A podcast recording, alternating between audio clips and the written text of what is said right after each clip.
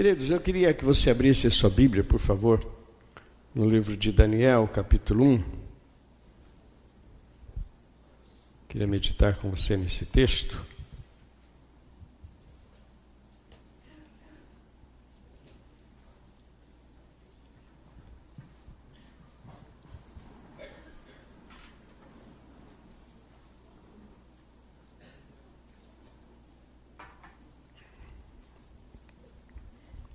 Daniel capítulo 1, verso 8, versículo 8. E Daniel assentou no seu coração não se contaminar com a porção do manjar do rei, nem com o vinho que ele bebia. Portanto, pediu ao chefe dos eunucos que lhe concedesse não se contaminar. Ora, deu Deus a Daniel graça e misericórdia diante do chefe dos eunucos. E disse o chefe dos eunucos a Daniel: Tenho medo do meu senhor, o rei, que determinou a vossa comida e a vossa bebida.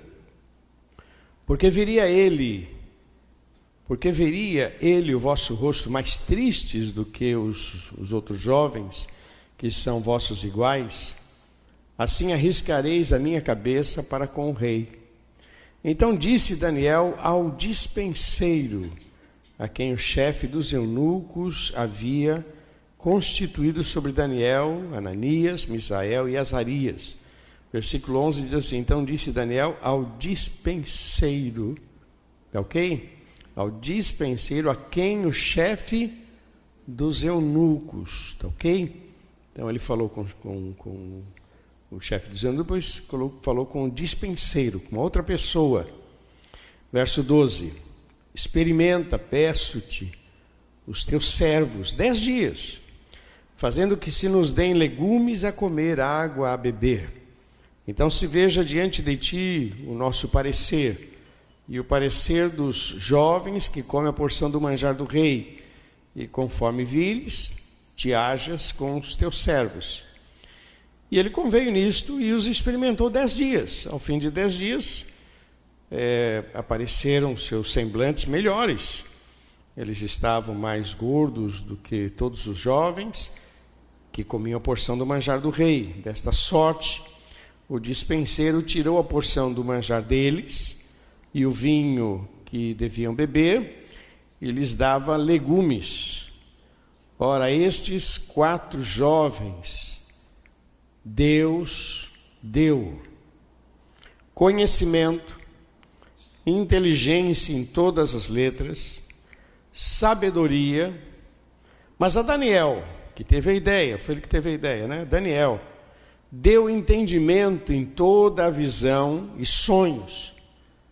E ao fim dos dias em que o rei tinha dito que trouxessem o chefe dos eunucos, os trouxe diante de Nabucodonosor.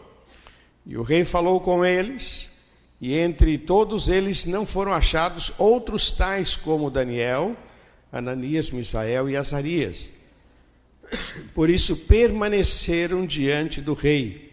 Em toda a matéria da sabedoria e de inteligência sobre que o rei fez perguntas, os achou dez vezes mais doutos do que todos os magos e astrólogos que havia no seu reino. E Daniel esteve até o primeiro ano do rei Ciro. Vamos orar? Pai, nós nos colocamos nas tuas mãos e declaramos que só o Senhor é Deus. Me conceda graça, Senhor, para transmitir uma palavra que venha ajudar a cada um destes amados, ó oh, Pai. Nós estamos aqui para celebrar, é o culto de vida vitoriosa, Senhor, e nós estamos certos de que o Senhor quer nos ensinar a ser mais do que vencedor certos, ó Pai, de que o Senhor tem revelações para as nossas vidas. Por isso, Senhor, usa a minha vida, por favor. Eu quero ser um canal de bênção e te agradeço, ó Deus, por essa oportunidade, por este povo que está aqui para celebrar. Abençoa, Senhor. Nós não aceitamos que Satanás tenha liberdade em nosso meio e declaramos que só o Senhor é Deus. Senhor, fala conosco, nos instrua, em nome de Jesus. Amém, Senhor. Amém. Queridos, eu tenho tenho pensado muito em que cada vez que eu ministre a palavra, eu possa trazer uma palavra que possa ser um desafio e uma direção para a sua vida. E esse texto que eu escolhi, eu preguei isso aqui no, na, na, na reunião dos homens, foi uma grande bênção. Eu quero repetir alguma coisinha com você, mas eu queria falar sobre é, três questões comportamentais que são muito importantes para ver a glória de Deus no meio da crise. Mas antes de falar sobre isso, a história conta aqui sobre um momento em que Israel foi é, saqueada e um grupo de pessoas foram levadas como escravos para a Babilônia. E no meio dessa turma estava esse Daniel e os seus amigos. E o rei pede para um, um chefe lá, um oficial, de separa alguns moços desses, porque eles vinham, não era só Israel, eles vinham saqueando várias cidades, tal, tal, então pega alguns desses moços que saibam viver, né, que saibam, que tenham ah, habilidade para viver no palácio, amém?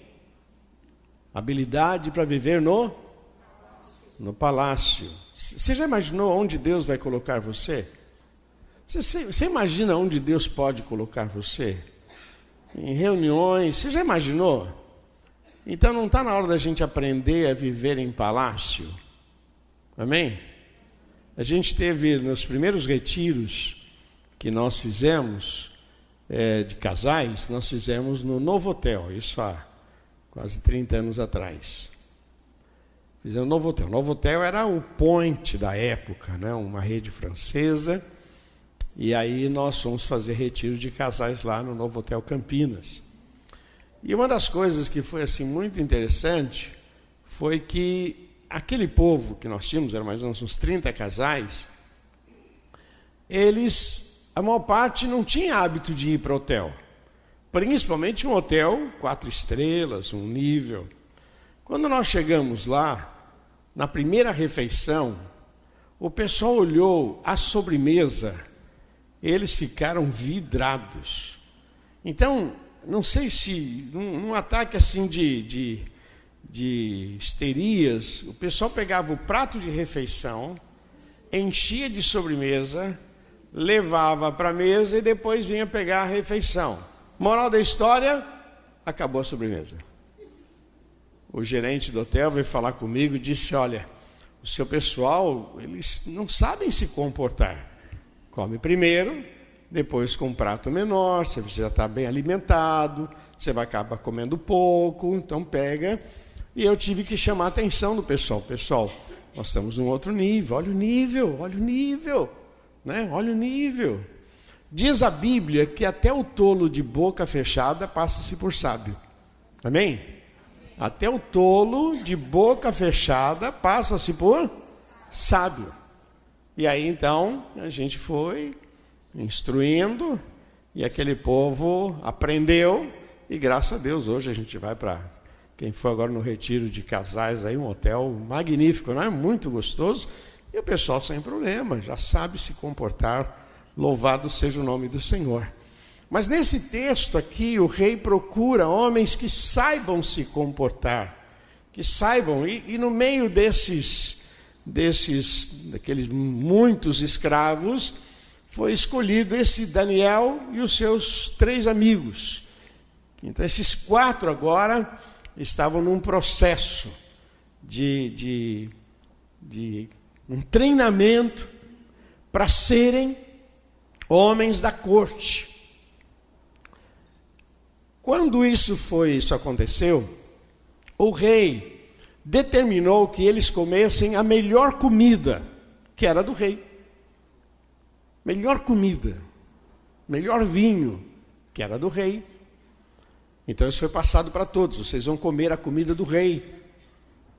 Mas Daniel, sabendo que as comidas eram consagradas a ídolos, ele disse: Não, isso não vai dar certo, isso não, não é legal. Para nós não é legal.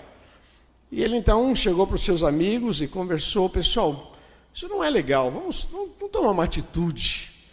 E não vamos comer dessa, desse alimento. Mas como é que a gente vai fazer? Vamos comer legumes e água. Fala para quem está do seu lado, três anos. Três anos comendo legumes e tomando água.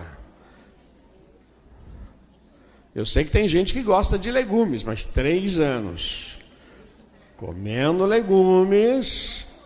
Né? Quem gosta de legumes, levanta a mão. E quem gosta de picanha? Ah, bobo só tem a cara, né? Picanha, uma costelinha, né? Então, né? Agora, três anos comendo legumes. Ah, existe um hábito no meio evangélico que é chamado vão fazer o jejum de Daniel. Meu irmão, isso que falam, isso é coisas que inventaram. Isso não existe jejum de Daniel. Agora, se você quer fazer, come três anos só legumes.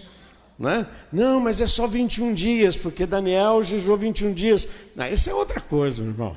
Você quer realmente fazer, quer imitar Daniel? Come três anos legumes. E sabe o que acontece, meu irmão? Se você pensa que você vai ficar mais inteligente, mais, engana-se, meu irmão. Você que você não aguenta mais ver legumes da frente. É mesmo comer chuchu todo dia. Oh, que maravilha, né? Chuchu. Eu gosto de chuchu, né? né? Comer quiabo, olha que maravilha. Não é? Uma, uma abobrinha, uma coisa boa, mas todo dia só a graça, hein? Vamos falar a verdade, né?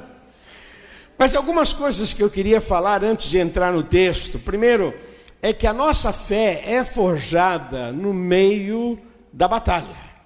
Nunca esqueça disso, meu irmão, que nós não podemos evitar a crise, a dificuldade, essas coisas elas são inerentes, elas vão surgindo. Você não quer que as coisas aconteçam, mas acontece. Mas a nossa fé, ela é forjada no meio da batalha. É no tempo da crise que a gente conhece o tamanho do nosso Deus. Amém? Você pode celebrar por isso? É no meio da crise que a gente conhece o tamanho do nosso nosso Deus. Quer dizer, no meio da dificuldade, a gente vai olhar várias histórias na Bíblia que falam sobre isso, né? Davi enfrentando Golias, foi no meio daquela situação que veio a vitória, né? Josafá se viu cercado e ele então decide buscar a Deus e o Senhor dá uma estratégia, assim por diante, tantos outros personagens na Bíblia que, que mostra que é no meio da crise. Então, o que eu quero que você saiba é o seguinte, que você Talvez você esteja passando por um grande problema na família, desemprego, mas é hora de você conhecer o tamanho do teu Deus em nome de Jesus. Amém? A segunda questão que eu acho muito importante, que está ligada à primeira, é que a, as guerras, elas na verdade não são travadas no campo de batalha, mas são travadas dentro do nosso coração. O problema é o que acontece aqui dentro. De repente, a gente que crê no poder de Deus, faltou pão, ah, meu Deus, faltou pão, faltou pão. Fala com quem multiplica, meu irmão. Não é? Ah, está faltando água. Fala com quem tira água da rocha. Quer dizer, se nós não, não tomarmos uma atitude, uma avançarmos e, e, e, e crermos no poder de Deus, a gente fica muito à beira da, da história. É crer em Deus e ao mesmo tempo não usufruir dos milagres do Senhor. Mas a terceira questão dentro disso é que a fé exige uma visão muito maior do que o nosso quadrado. Amém? Amém? Você pode falar para quem está do, do que o teu quadrado aí. Muito a fé exige, porque assim a gente fica muito no nosso quadrado, né? Muito no nosso problema, na nossa aflição e, e, e naquela expectativa é, parece que a coisa não acontece, não acontece, meu irmão. Deus tem poder para fazer muito além do que pedimos ou pensamos. Eu acho interessante, olhando a história do povo de Israel, no deserto, Deus estava levando eles para a terra prometida e eles começaram a lamentar porque não tinha, não tinha comida, porque não tinha água, e na verdade o Senhor estava provendo tudo. Né? Mas assim, é a natureza humana, né? Tem gente que é azedo. Você é azedo? Você está sentado lá de um azedo? Não sei, né? Tem gente que só pensa no seu quadrado, né? É uma cabeça muito pequena.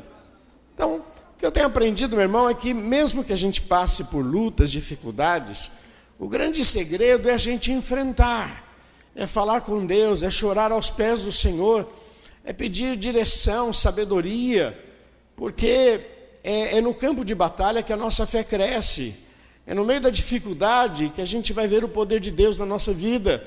A guerra, na verdade, não é o que a gente está vendo, mas é aquilo que está sendo travado aqui dentro. E eu preciso aqui dentro voltar o meu coração para Deus e confiar nele e, e, parar de olhar o meu quadrado. Eu estou passando por uma dificuldade, mas Deus tem coisas maiores para a gente em nome de Jesus. Então eu preciso parar de olhar para a minha vida e ter essa autopiedade. Tudo acontece comigo, eu sou um azarão, é tudo. A porta não fecha, a porta não abre, tudo é comigo. Para com isso, em nome de Jesus. Em nome de Jesus. Eu vejo Daniel e os seus amigos que estavam ali, não por vontade própria, eles foram levados como escravos. Estavam ali porque foram levados como escravos. Depois foram escolhidos no meio daquela turma, esses camaradas, eles são mais, parece que eles sabem se comportar bem. Então vamos pegaram aqueles quatro amigos e disseram: vem cá, vocês vão ser treinados para estarem na presença do rei. Porque vocês parecem, vocês têm habilidade, vocês são mais educados, sabem se comportar. Quer dizer, alguma coisa que foi vista que eles, é, eles foram, eles chamaram atenção. E agora eles estão numa posição melhor para comer o manjar do rei, para comer, para tomar o vinho do rei, mas na verdade eles eram escravos. Eles não tinham liberdade, ah, vou voltar para minha terra, vou voltar para minha cidade. Não, eles eram escravos. Mas estavam numa posição melhorzinha porque tinham expressado algo melhor. Mas eu queria que você entendesse, meu irmão, que é no meio da, da luta que a nossa fé ela é forjada, é aprimorada. É, é no meio da crise que a gente vai descobrir o tamanho do nosso Deus. As guerras maiores não são aquelas que estão fora, mas aquelas que estão aqui dentro, que eu preciso voltar meu coração para Deus. E muitas vezes nós ficamos no nosso mundinho, ó dia, ó vida, ó azar, nada acontece. Não, meu irmão, chegou a hora de você olhar com os olhos da fé e profetizar sobre a sua vida o milagre de Deus em nome de Jesus. Sabe, deixar de ficar naquele chorumingun, é, ficar chorando, ficar. Não, não, não. Levanta a tua cabeça, olhe o problema de frente e declare: Quão grande é o Senhor sobre a minha vida. Eu já contei isso para vocês, mas tinha um, uma vez eu vi um testemunho de um pastor que pregou aqui. Ele era traficante no Rio de Janeiro, camarada tinha uma vida muito, muito bagunçada. E a mãe dele, todo dia que ele chegava em casa, a mãe dizia: Eis que vem aí o profeta de Deus, o homem de Deus. E, ela, e ele fala para a mãe: Cala a boca, mãe, tá louca. Eu, crente, eu nunca vou ser crente. Que isso, mãe? E ela dizia: Cala a boca você, porque você vai ser um pregador do evangelho, Deus vai te abençoar. Então, ele disse que ficava irado com aquele, irritado com aquela postura. Pois é, meu irmão, passou o tempo, esse cara foi baleado, foi parar no necrotério, Deus fez um milagre. Hoje é um pastor que serve ao Senhor em nome de Jesus. Mas o que eu acho lindo, é, é infelizmente ele passou por todas as experiências amargas, mas eu acho linda a postura da mãe, sabe, de profetizar, de dizer: vai ter milagres nessa casa, vai ter milagres. Meu pai, quando passou aquela crise, meu pai passou por falências e, e tentando levantar a cabeça, mas ele dizia em casa para gente: se com Jesus está difícil, sem Ele é pior. E ele dizia para minha mãe, minha mãe às vezes ficava meio estressada, ele dizia: dias melhores virão. Né? Quer dizer, você começa a profetizar. Eu não nasci para viver uma vida miserável. Nele nós somos mais do que vencedores. Eu não fui salvo para me conformar. Agora aceitei a Jesus, agora eu vou me conformar com tudo. Não! Eu fui salvo para viver o sonho de Deus. E a glória de Deus precisa ser vista nas nossas vidas em nome de Jesus. Amém, queridos? Amém? Você recebe isso, cara? Por favor, não, não, não se conforme. Profetize e declare sobre a sua vida, sobre a sua família. Em nome de Jesus. E deixa Deus fazer o milagre, mas abre a tua boca. Em nome de Jesus. Amém. Mas eu queria falar sobre essas três questões que eu acho muito interessante na história de Daniel, que eu chamo de questões comportamental, muito importante para ver a glória de Deus. Primeira delas, que eu queria deixar para você, coerência. Fala comigo. Coerência. Outra vez. Coerência. coerência. Uma coisa que eu acho lindo na história de Daniel é coerência coerência com aquilo que ele acreditava. Coerência. Coerência. Coerência, meu irmão. Fala para quem está só, você é crente. Em todo lugar você é crente. No trabalho você é crente. Na igreja você é crente. No cinema você é crente. Em frente ao computador você é crente. Você é crente. O que incomodou Daniel foi que o rei, pensando em dar o melhor, disse que eles deveriam ser alimentados com a porção e o manjar dele. Era a melhor comida que tinha. Mas Daniel disse para ele e para os seus amigos: Olha, isso é incoerente. A gente crê num Deus maravilhoso. Eu não, não me sinto à vontade de comer a comida é, que é sacrificada a ídolos. Eu não, não me sinto assim. Vamos fazer uma proposta, vamos pedir para eles que a gente coma só legumes. Meu irmão, e comer legumes deixa a gente bonito? Deixa? Que bênção, que maravilha. Eu fico feliz com legumes e uma picanha junto, eu gosto.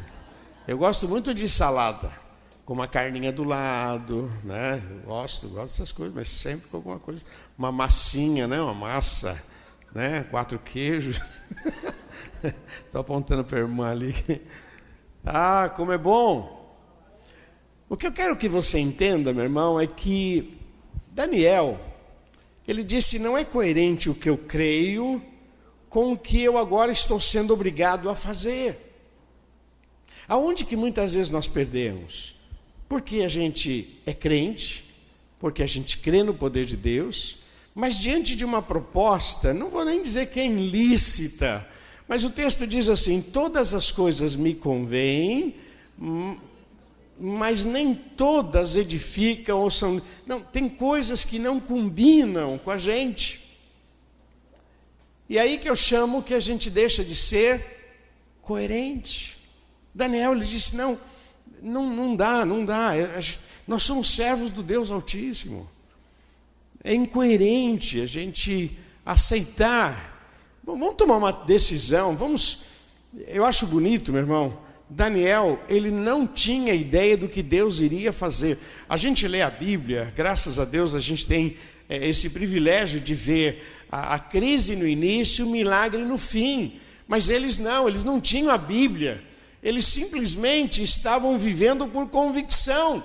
Daniel não disse, vamos comer legumes e a gente vai ficar mais inteligente. Vamos comer legumes e a gente vai ser colocado na corte. Vamos comer legumes e a nossa vida vai mudar. Não, ele disse, não, não é coerente nós que acreditamos nesse Deus nos submetermos a um alimento sacrificado a ídolo.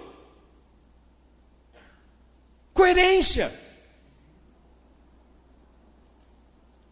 Muitas vezes nós perdemos porque somos incoerentes, porque acreditamos, mas na hora da pressão, acabamos aceitando uma proposta que não combina com a gente. Por isso que eu digo que nós somos crentes aqui na igreja, e nós somos crentes na rua, e nós somos crentes no trânsito, uma vez um camarada disse para mim, pastor, eu não ponho adesivo da igreja no meu carro. Por quê? Porque quando eu entro no meu carro e eu pego, eu viro um demônio. Eu buzino, eu vou em cima. Eu não aceito, então eu não ponho adesivo. É incoerente. É incoerente. Por que Daniel foi abençoado? Porque ele fez o que fez não na esperança de ter alguma coisa, mas ele fez o que fez Porque ele era coerente com a sua fé. Por que você é honesto? Porque eu sou honesto. Eu amo a Deus e eu quero fazer a coisa certa para agradar a Deus. Por isso, coerente. Namoro, coerente. Relacionamento conjugal, coerente. Trabalhador, coerente. Tratamentos, coerentes. Quer dizer, tudo que a gente faz, nós temos que ser coerente. Aquilo que a gente crê é aquilo que a gente tem que fazer. Por isso, meu irmão, eu vejo que quando a gente decide viver a palavra de Deus de maneira séria, você não tem ideia do que Deus vai fazer na sua vida. Deus não tem problema nenhum em abençoar a gente, Deus não tem problema nenhum em enriquecer a gente, Deus não tem problema nenhum em colocar a gente em lugares de destaque. O problema é que muitas vezes nós não estamos preparados para isso. E a gente começa sendo coerente. Amém? Você pode falar para quem está ao seu lado: Eu sou servo do Deus Altíssimo. Quando eu sou servo? Na igreja, quando estiver na rua, quando estiver em casa sozinho, quando estiver olhando o computador, vai vir tentações, vai vir cenas, e eu vou dizer, não, isso é incoerente, eu como servo do Deus Altíssimo. Meu irmão, você orou a Deus, o que você tem em casa é tudo fruto de oração. Aí você pega a tua televisão e põe uma porcaria lá.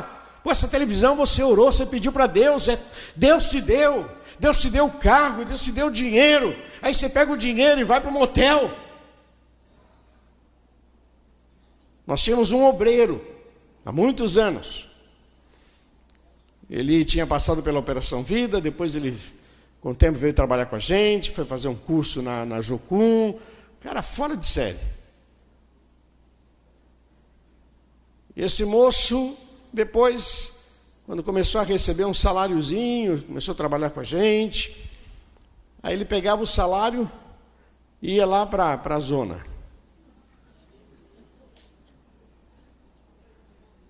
Quando eu soube, eu disse: Você é louco. Além de você fazer o que é errado, você está pegando um dinheiro que é santo. Meu irmão, esse camarada acabou ficando doente e faleceu. Acabou a história dele. Acabou a história. O moço que a gente amava muito faleceu, acabou, acabou a história dele. Porque foi incoerente. Presta atenção, meu irmão. Eu, eu sempre estou profetizando que Deus vai fazer grandes coisas na sua vida. E eu estou fazendo isso porque eu acredito nisso. Mas entre eu crer e isso acontecer, está você. E se você não for coerente com a tua vida com Deus, entendendo que é no meio da batalha que a nossa fé cresce, entendendo que a grande batalha que a gente enfrenta não é aquela que vem de fora, mas é aquela que está aqui dentro, entendendo que a gente não pode ficar no nosso quadrado, que Deus tem coisas maiores. Temos que ser coerentes. Tem um ditado que diz que a ocasião faz o ladrão. Mas esse ditado não é correto. Porque a ocasião não faz o ladrão. Quem não é ladrão, não é ladrão nunca. A ocasião só manifesta quem nós somos. Você viu um dinheiro, viu uma carteira. Você não é ladrão. Ó, pessoal, alguém perdeu uma carteira aí. O ladrão ainda faz cara de santo. Aleluia. É ladrão. Mas a ocasião não faz, a ocasião só manifesta. Então, quando Daniel se viu naquela situação, ele toma uma atitude que é coerente ao que ele cria. Eu creio num Deus maravilhoso, e eu não vou me contaminar com coisas que podem me prejudicar.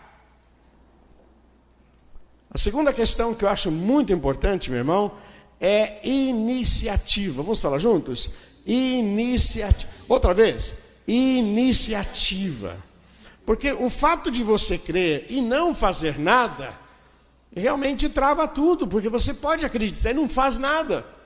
Diz o texto que ele conversou com seus amigos, expôs para eles, verso 8, olha, assentou no meu coração, falou com os amigos e conseguiu influenciar os seus amigos. Vamos, vamos tomar uma atitude, vamos, vamos procurar aí, vamos, vamos falar com, com o responsável. Foi lá falaram com o responsável. Fulano, você podia, vamos fazer um teste. A gente, a gente podia comer legumes, é uma questão só pessoal.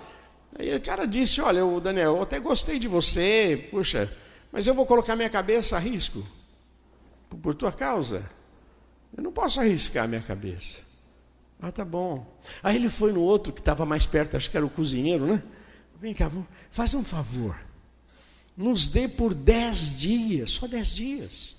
Eu gosto muito, é, é, olha o versículo 12, olha o que diz aí. Experimenta, amém? Vamos falar juntos? Experimenta. Outra vez? Experimenta.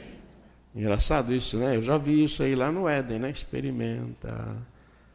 Ou na esquina, experimenta. Experimenta. Experimenta. Dez dias. iniciativa. Eu acho que muitos de nós perdemos quando a gente crê, mas não age. Eu anotei aqui, lá em Provérbios 22, 13, diz assim: é, diz o preguiçoso, o leão está lá fora. Amém? Preguiçoso, o que, é que ele fala? O leão está lá fora. Não vou sair, não, vou ficar aqui. O leão está lá fora. Porque o preguiçoso não quer enfrentar nada, né? não quer ter iniciativa. Vai ter com a formiga o preguiçoso. Né? A formiga não tem chefe, não tem nada, prepara as coisas no inverno, está lá com a sua casa estocada. Vai ter com a formiga. Iniciativa. Se nós não tomarmos uma iniciativa, você crê, crê, creio. Então, o que você pode fazer como atitude de quem crê? não é? Atitude de quem crê. Creio. Eu creio que minha família vai mudar. Eu creio. Então o que, que eu faço? Eu já começo celebrando, adorando a Deus, já profetizando, Senhor, que milagres aconteçam. Eu já te louvo antecipadamente pelas portas que serão abertas. Eu te louvo porque tu és Deus, iniciativa. Então Daniel ele toma uma postura, diz: não, não, não, vamos lá, vamos, vamos conversar aqui, vamos falar com o chefe, depois vamos falar com outro, experimenta, faz um teste, iniciativa.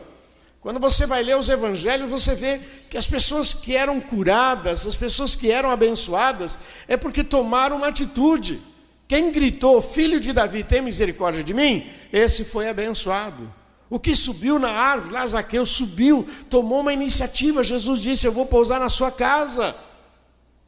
Aquela mulher tinha hemorragia, iniciativa. Ela vem com aquele ideal: vou tocar no vestido de Jesus, eu serei curado. Iniciativa. Somos muito passivos. Ah, estou orando. Estou orando. Estou ah, cansado de orar porque eu oro, nada acontece. Hum? Não sai de casa, não procura emprego, não bate em porta nenhuma, estou esperando. Digno é o trabalhador do seu salário, diz a palavra. Iniciativa.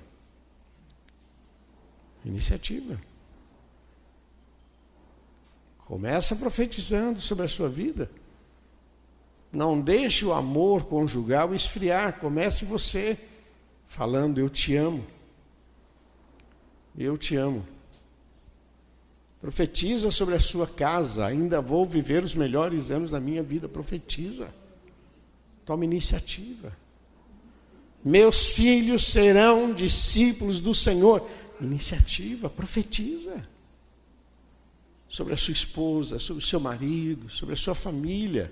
Profetiza. Você não pode ser passivo simplesmente se conformando, é a vida mesmo assim, é muita luta, muita dificuldade. Eu sei de tudo isso, meu irmão.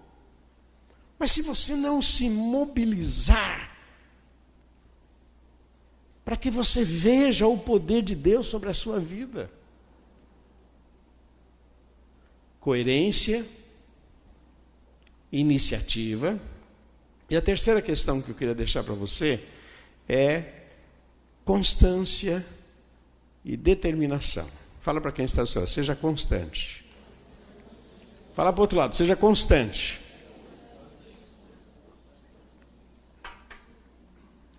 Queridos, por três anos, Daniel e seus amigos comeram legumes. Não sei se continuaram depois, porque depois já está numa outra posição, já pode até escolher o que quer, já pode escolher o cozinheiro, sei lá. Mas segue-se que por três anos. Mas eles não sabiam que seria três anos. Podia ser o resto da vida. Mas eles foram determinados constante. Aqui está um outro problema muito sério. A Bíblia diz o seguinte: aquele que pega na mão no arado e olha para trás, não serve.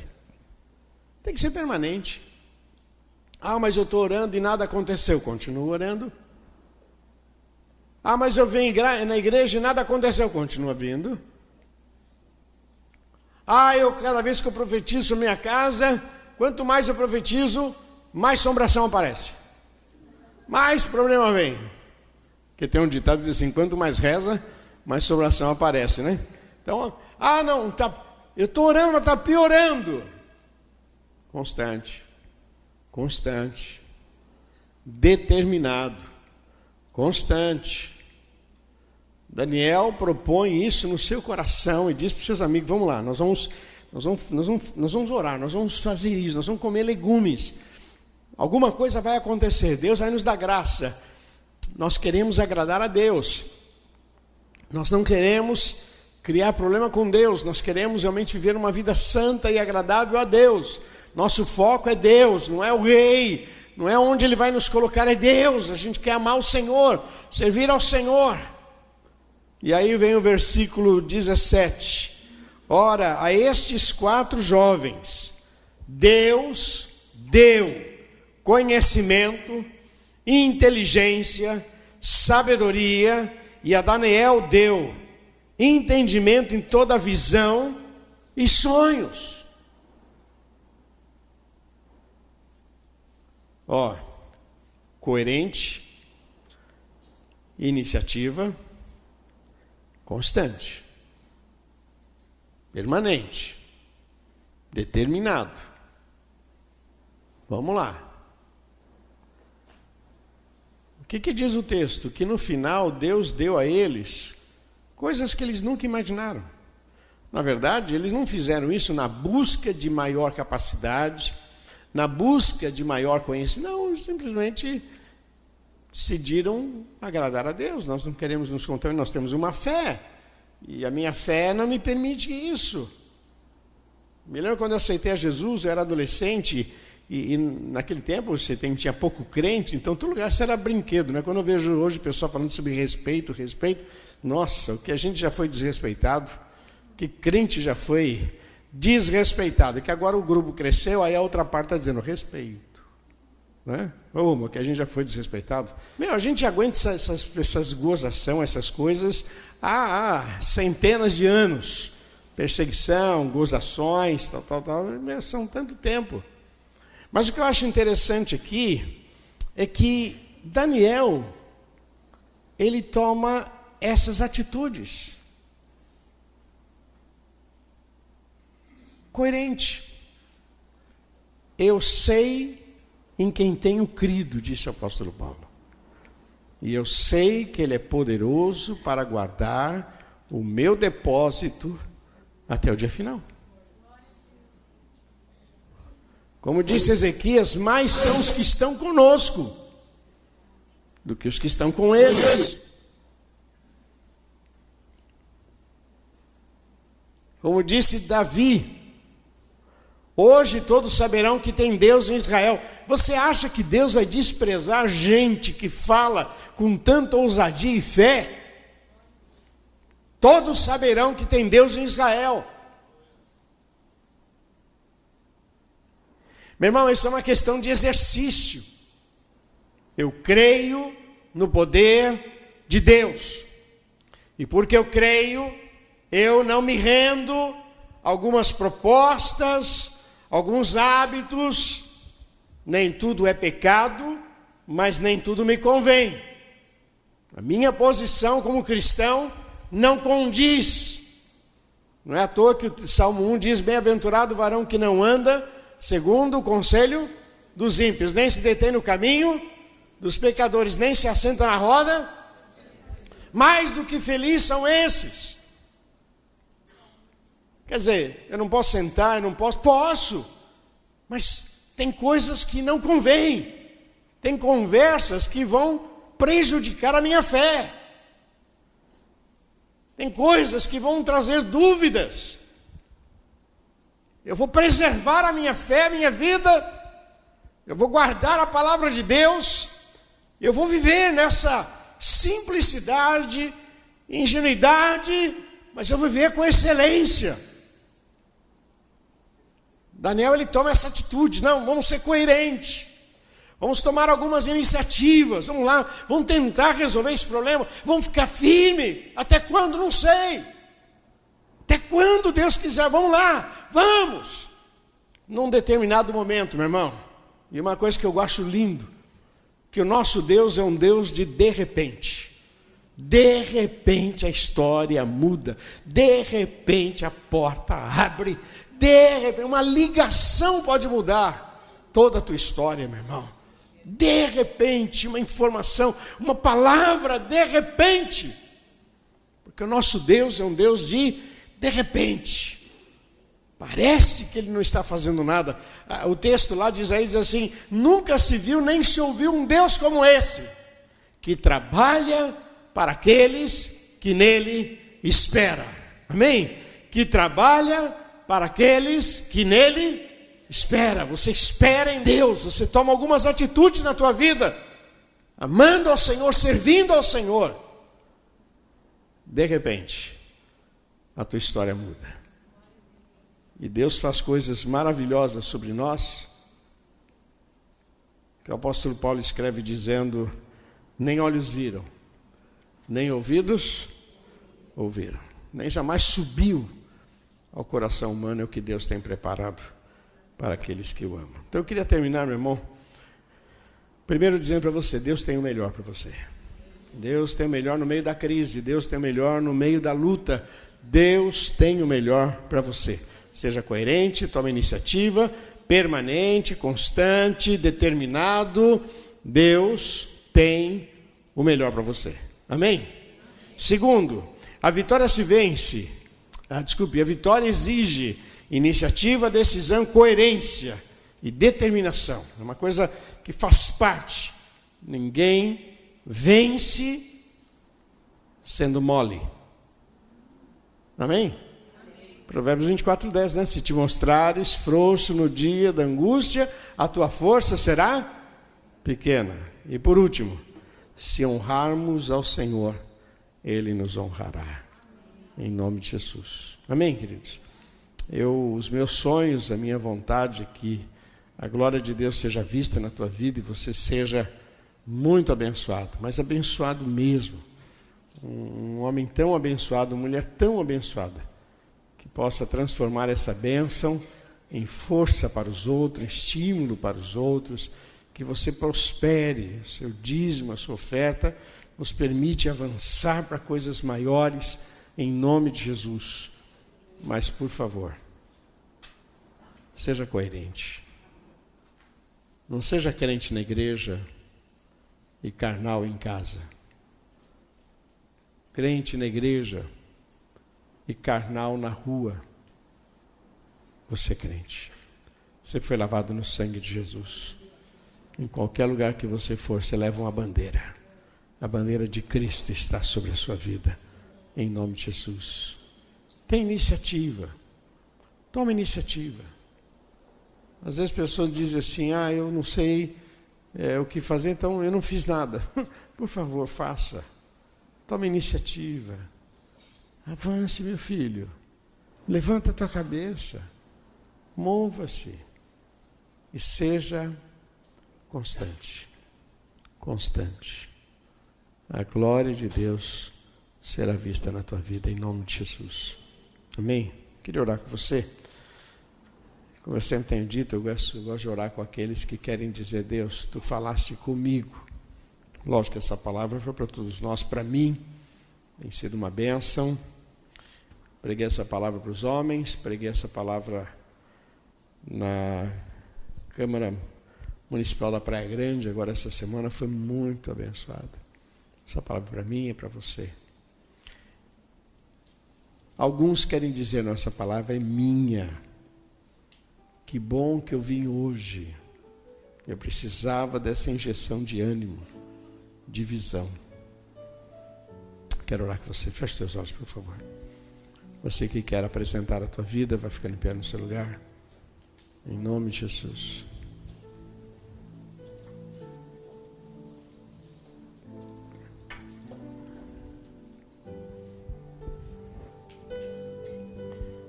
É o meu prazer,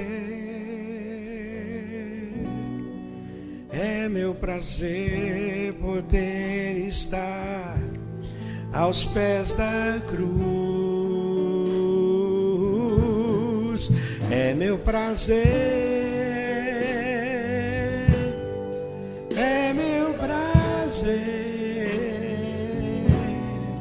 é meu prazer poder chamar-te de meu Jesus.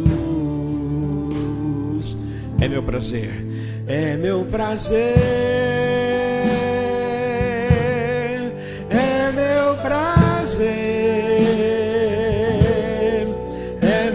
prazer poder estar aos pés da cruz.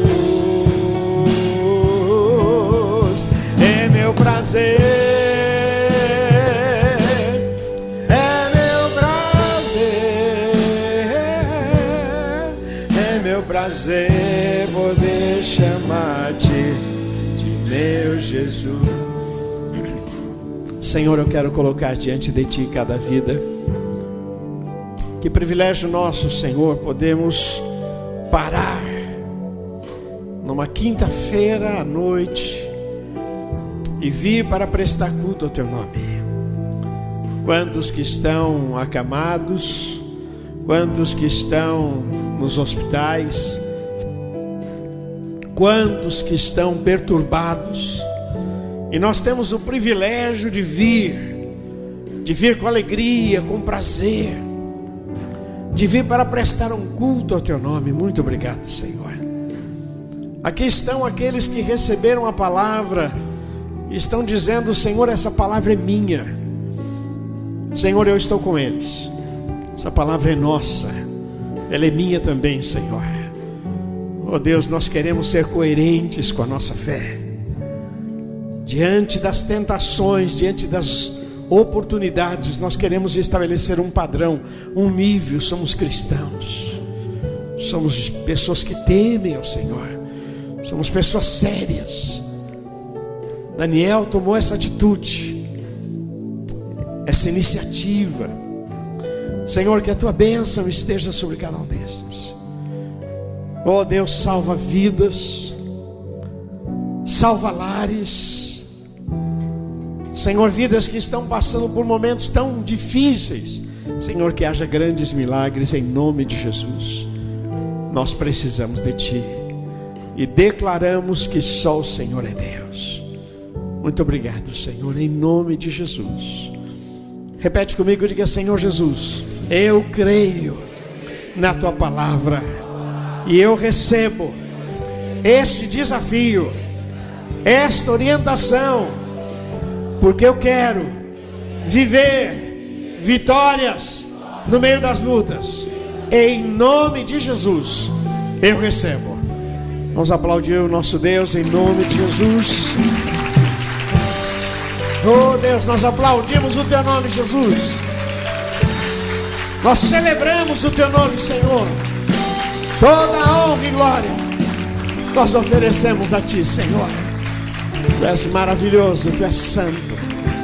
Senhor, confirma esta palavra, Senhor, com sinais e prodígios, ó Deus.